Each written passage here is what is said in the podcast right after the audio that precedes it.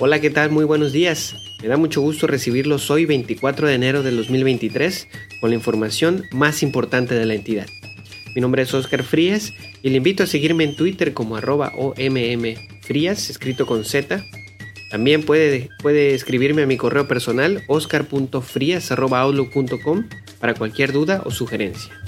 Esto es Portadas de Tabasco y comenzamos con el programa del día de hoy. Novedades de Tabasco destaca Cuesqui, líder en producción de gas natural en México.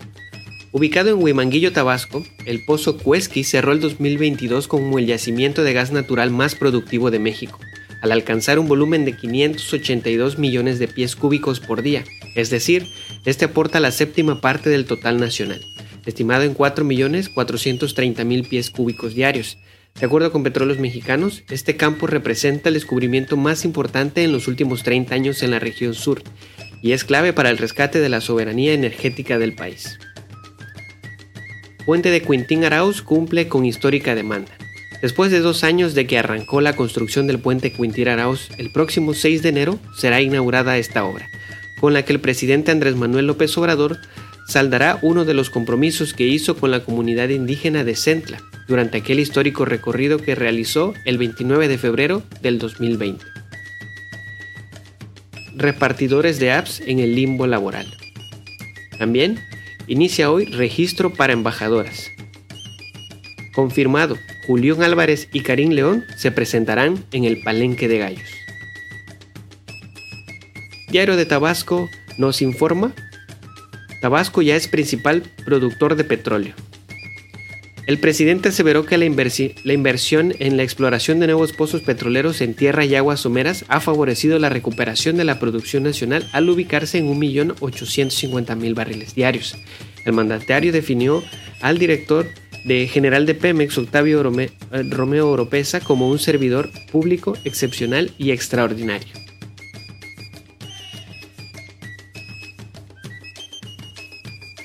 Tabasco hoy destaca en su portada del día de hoy, pierden miles de vacunas. Recibe Estado 73.600 dosis de la Abdala. Reporta Salud Estatal merma de 3.468 dosis contra COVID-19 en 2021 y 2022, de un total de 5 millones de sustancias colocadas. Sigue Laguna ilusionando en zonas ricas y populares. Es una edición especial de Tabasco hoy. Se enchila el serrano, sube 80 pesos el kilo en el Pino Suárez.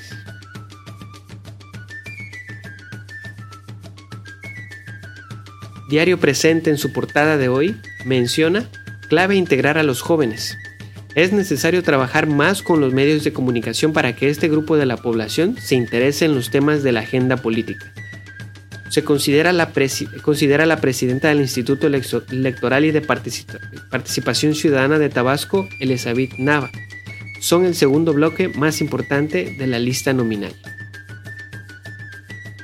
Invertirán 70 millones de pesos en moral reforma.